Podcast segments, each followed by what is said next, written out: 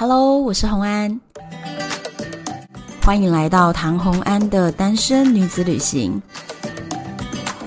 在这里，你会听到关于一个女生旅行会遇到的各种奇遇，一个人旅行的技巧，当然还有异国恋情。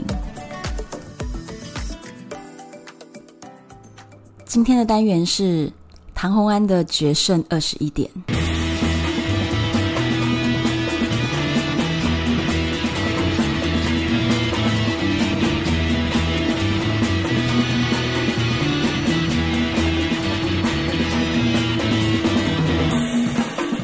Hello，我们又回到了赌场的单元。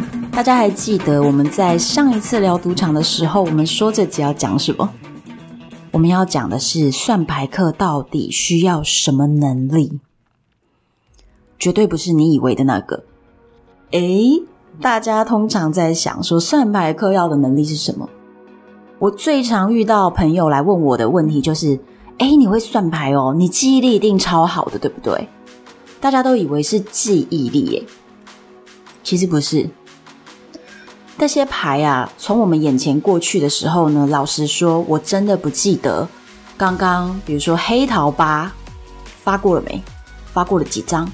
因为一条牌里面有六到八副不同的牌，对不对？所以如果有六到八副牌的话，你至少可能会有六张、七张、八张同样的牌。其实我不记得的，但是呢，大家好像。看了很多那种香港赌神系列的电影，都会以为我是记忆力惊人。其实没有，我们是用一些简单的方法去做，把刚刚过了什么牌呢，去作为一个分类，所以并不真的记得刚刚过了什么牌。你，哦，那你是不是很会心算？你心算能力是不是很好？其实我觉得没有很好，心算能力呢，绝对不是像这个小神童啊。什么加减乘除都可以用心算的，其实没有，我们只做最简单的加一减一的心算，就是一加一再加一再加一减一再加一再加一减一减一加一加一啊，就从头到尾就是一下加一下减一下加一下减，但是都是一，就这样子而已。所以呢，你说这个只要够专心，是不是国小学生都做得到？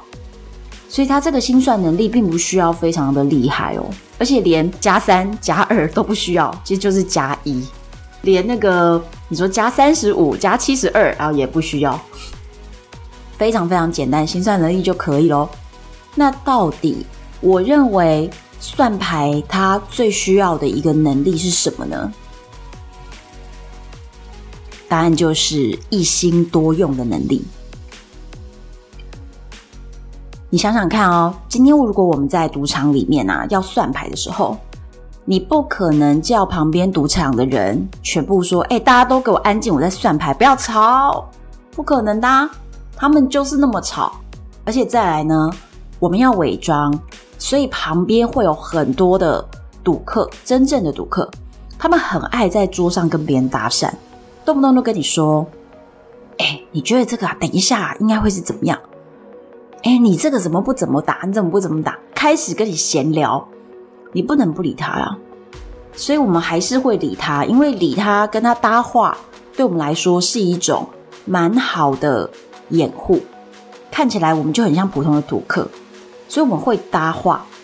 一边搭话，哎，你别忘了你现在加一减一到什么数字喽。所以还是要能够一心多用的，这个是我觉得最主要的能力。然后再来赌场里面，大家由于过于兴奋，就会一直叫嚣 picture 公这种大喊，这些都是干扰，而且不时的你还要起来哦，喝喝水啦，喝个酒啦，叫个饮料啦，叫个点心啦，各种掩护的事情都不断不断在干扰你的加一减一。所以其实我告诉大家，我们是有一个小方法的。就是我们加一减一到多少数字的时候，因为你很怕你跟旁边的人搭个话，你会忘记，对不对？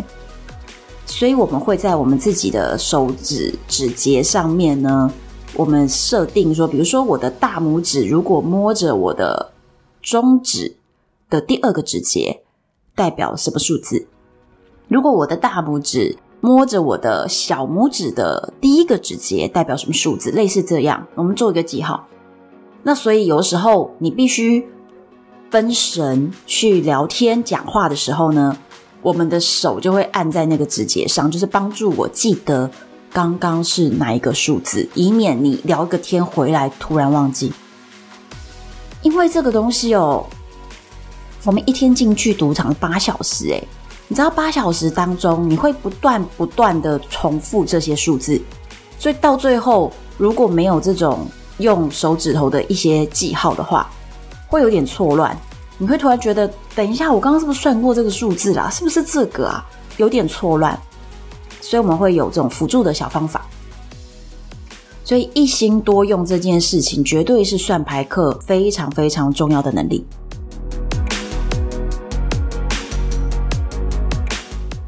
算牌客在赌桌上面的一切，其实都是经过数学计算的。你相信吗？我们用数学算到什么程度？包含每一注要下多少，都是数学计算的。所以并不只是说这注我要下不下。包含了我要下多少，包含了现在牌值有多高，现在牌是一点点热还是很热？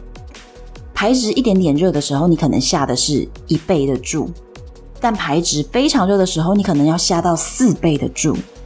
你知道那个四倍的注，精神压力超大的哦。如果你平常一倍的注你会下到两万，那你四倍的注你要一注下八万。可是你知道，其实二十一点这种东西，一翻两瞪眼，三十秒就过去了，所以八万块就哇没有了这样。所以算牌科到底在赌桌上面要下多少钱呢？这个攸关于你的口袋够不够深。这边我就要讲到一个法则，我觉得喜欢赌场故事的人，这一段你都要认真听。就是呢，我们每一注的下注额一定都是。在我们的风险控管内，那风险控管的这个法则就叫做凯利法则。凯利法则，凯利法则就是呢，必须先搞清楚你自己这一次的算牌计划，你有多少钱可以投入。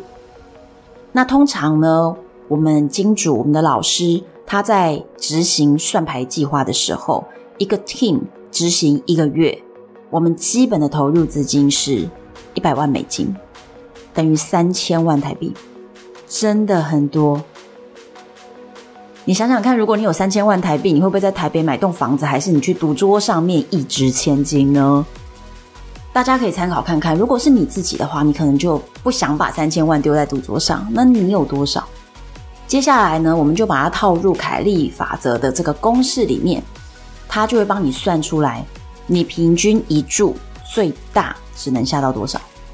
比如说，你一注最大只能下到十万，那你就知道了。首先，你必须找一个注额大概是一万以下的桌子，顶注一定要十万底下，然后再来是它的底注呢，也不能太高。这样子，你下到两倍、三倍注的时候，还在这个十万以内。我这样讲，不知道大家听不听得懂？但是如果更有兴趣的话，你去参考一下凯利法则。凯利法则的破产几率呢，已经算是非常的低了。但是呢，当时我跟杨丹，我们两个自己决定要跑去新加坡算牌的时候，我们所采用的是另一个，就是半凯利法则。就是凯利法则算出来，假设是十万，我们就把它砍半，就是五万。那我们就会变得非常非常保守。那这样子的保守打法呢，会让我们的破产几率低于一 percent，所以就比较安心。当然啦，你承担的风险越小的时候，你赚钱的几率也会比较小。所以破产率变低，但是我们赚钱的速度也变慢。一切都端看于你有没有办法承担这个风险。那凯利法则与半凯利法则这个东西是可以在网络上查到的。所以下一次进赌场之前，记得哦，自己把凯利法则拿出来算算看。比如说这一次你去澳门，打算就是玩个二十万，那你就把二十万拿来算算看，你一注应该可以玩多少？那这样子你至少距离破产比较遥远哦。所谓的破产，就是说二十万全部花光光。如果你没有经过这些精密的计算，其实很多人把赌场就当消费一样，二十万进去，真的一下子就没了。那如果你想要玩久一点，玩得有意思一点，考虑一下凯利法则或者是半凯利法则。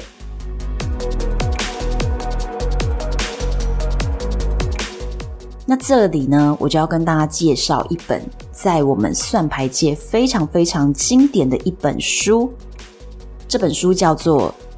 击败庄家，它的英文名称是《Beat the Dealer》。这本书啊，绝对是算牌界的经典书。一九六三年的时候啊，有一位索普博士，他出版了这本书。这本书里面在讲什么呢？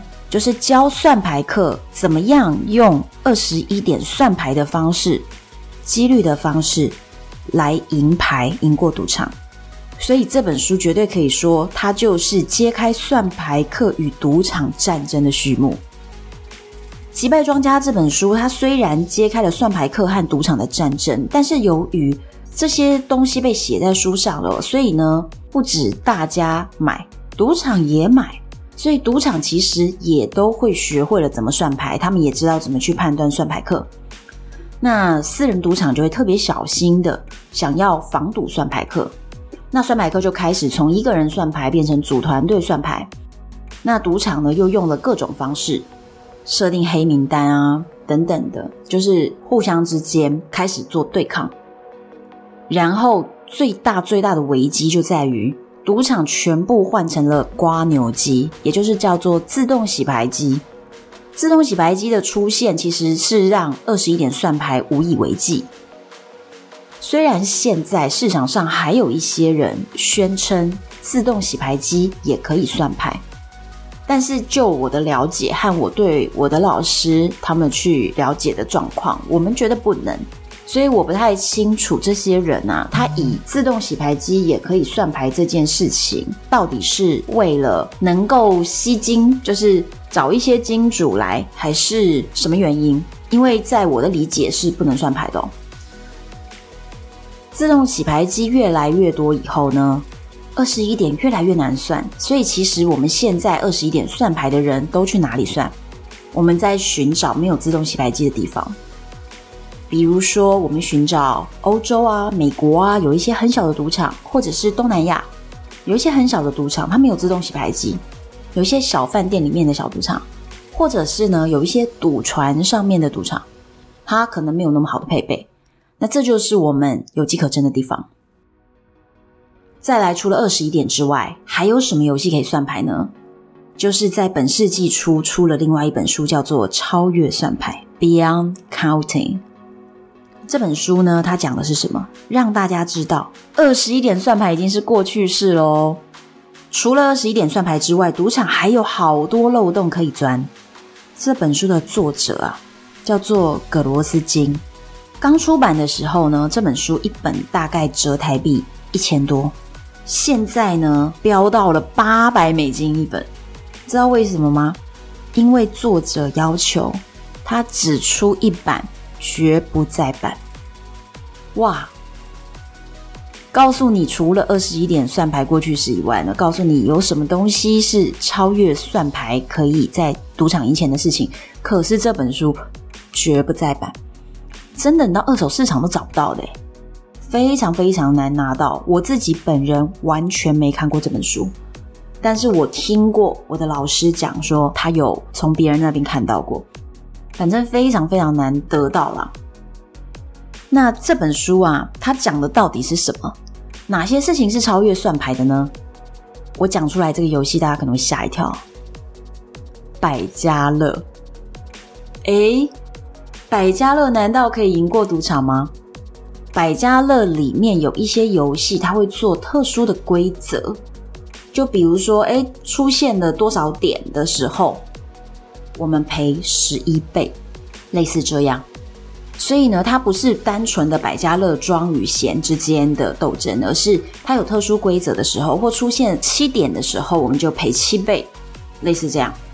但是出现七的几率其实只有十三分之一，但是它只赔七倍，所以这个比率呢是不合理的。就是你如果压七，那它只赔七倍；以数学几率来说，完全不合算。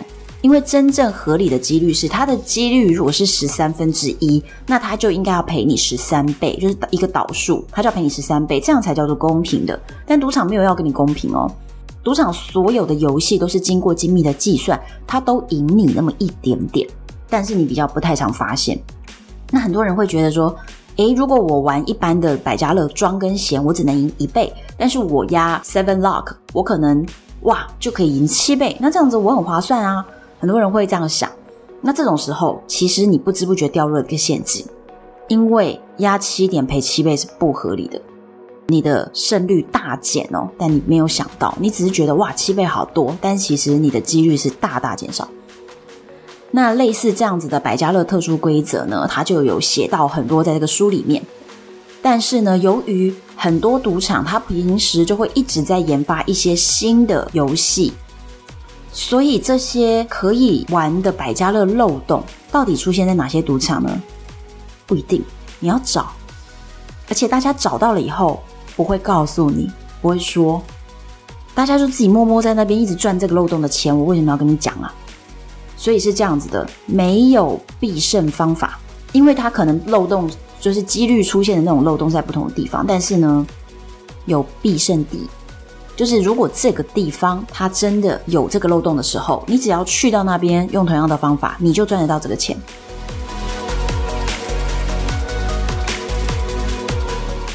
那所谓漏洞是什么？像我曾经在新加坡遇过一个漏洞，就是他们在把牌拿来拿去的时候啊，新的牌端过来了一条，但是呢，他们底牌却没有用黑卡遮起来，所以你会看到底牌那一张。我跟你说，以算牌客来说，你只要看到一张牌，我就能从这张牌上赢到钱。所以所谓的漏洞就是类似这样，赌场忘记把底牌遮住，就是这种事情。他们完全搞不清楚我们到底从哪里赚到钱，其实就是这样的地方。那当然了，我们就算被抓到保安室里面，我们也不会讲啊，我们也不说我们到底赚了什么钱。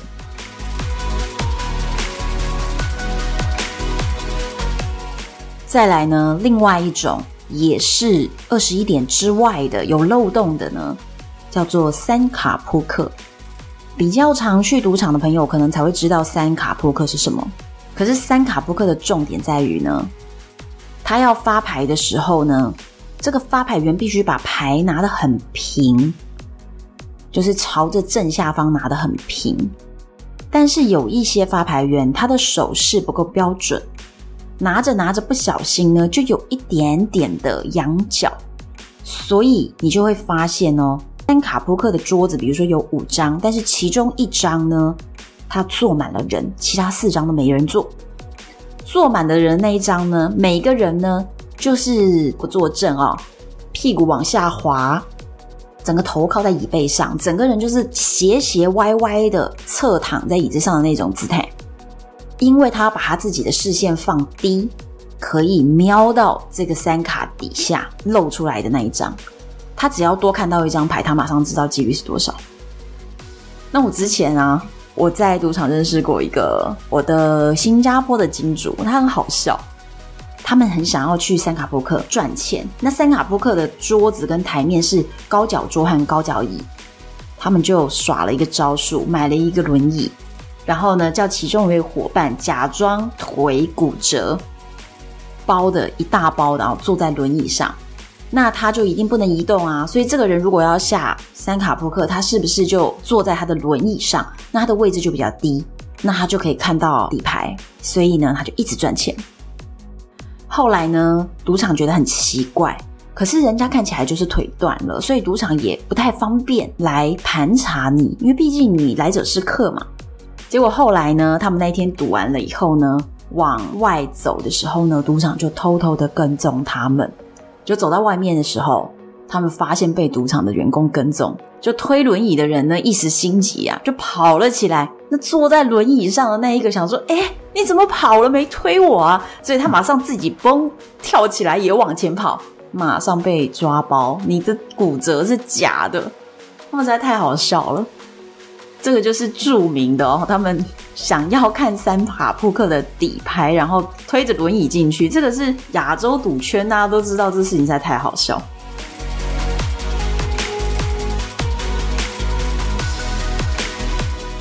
再来，我要讲一个更重要的重点哦，算牌客最最最最重要的能力。我刚刚说不是记忆力，不是心算能力，是一心多用，对不对？然后又讲了。我们在赌桌上面所有的事情都是经过数学计算的，对不对？而最最最重要的能力是什么？是不想赌的能力。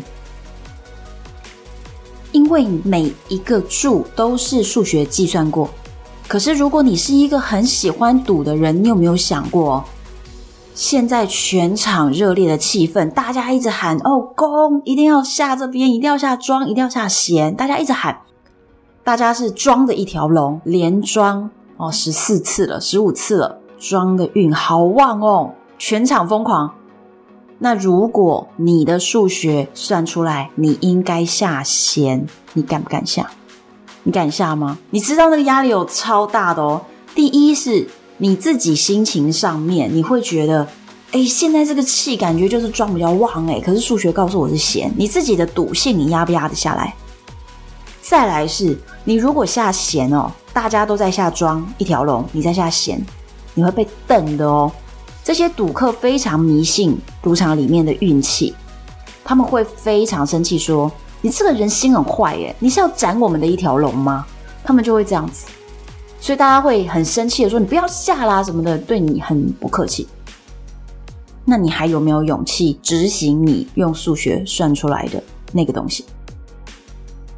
另外一种是二十一点算牌的时候，牌值是一的时候要下多少？然后你可能连下了二十注，牌值累积到二，累积到三，累积到四，你的牌注要越来越大。可是你刚刚已经在短短的一小时之内输了两百万了。现在还要你下四倍的注额，可是你已经输了两百万了，你还有勇气继续追随着你自己用数学公式算出来的东西吗？你还敢下那一注吗？而且注额越来越大哦，你敢下吗？真的心理压力超大的，好不好？超大。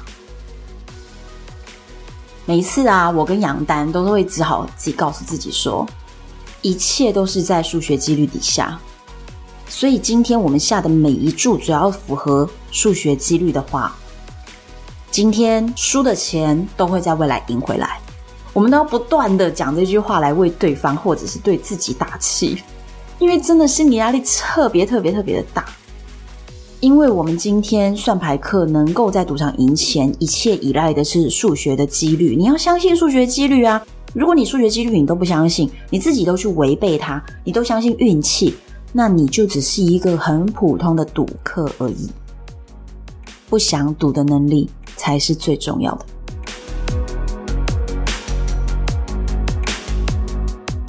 我真的曾经遇过，我在赌场里面哦，算了三四个小时吧，牌值一直不热。所谓不热，就是说它的大牌不集中啊，所以一直没有我可以下大注的时候。在这个状况之下，旁边有一个赌客跟着我坐了两个小时。他后来转头跟我说：“哎，小姑娘，我服了你啊！我坐在你旁边两小时，你一注都不下，你就跟着我随便下一注，你都赚钱，你干嘛不跟着我呢？你看看。”我就说：“哦，对啊，我不知道什么时候要下。”他说：“你就随便开一注开始嘛。”我就说：“啊，没关系嘛，我看看，我看看，因为我的牌子告诉我，我不能下。”我真的是可以四个小时坐在那边一注都不下的人，你可以吗？如果你想当算牌客，你扪心自问，你可以吗？因为喜欢赌的人哦，真的那个气氛，你手是会很痒的。所以要加入算牌团队，第一件事情是不想赌的能力。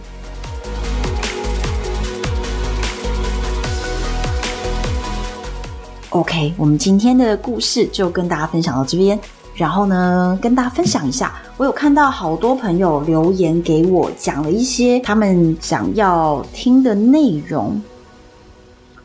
有一个什么宝可梦说：“拜托赌场经验要继续说哟。”好，收到了。然后再来呢，还有一个是十一 Jan 二十二，好，感觉是二二年一月十一号的这个昵称啊。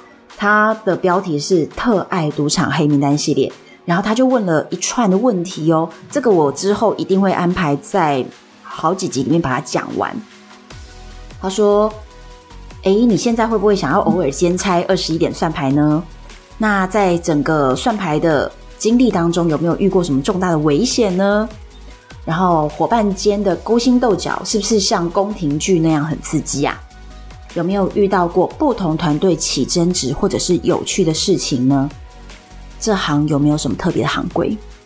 诶，他这个问题哦，很专业，非常会问，因为好几个是我在下一集会讲到的内容。还有一个好有趣，Summer Jazz 一零二零，他帮我留言说：“嗯，这家伙是真材实料。”好，谢谢你的肯定。因为呢，确实网络上还是有一些人会说，我就只是一个想要出名的女作家，然后宣称自己有算牌的经历，觉得我满口谎话。其实不是啊，我真的经历过这些。大家可以持续的留言给我哦，如果有你想要听的内容，请在 Apple Podcast 上面留言，或者是直接到我的粉丝团私讯给我。粉丝团的部分，我一定会亲自回复你。那如果是 Apple Podcast 上面的话，我就会在节目中把它安排到我们接下来要讲的内容当中，敬请期待下一集。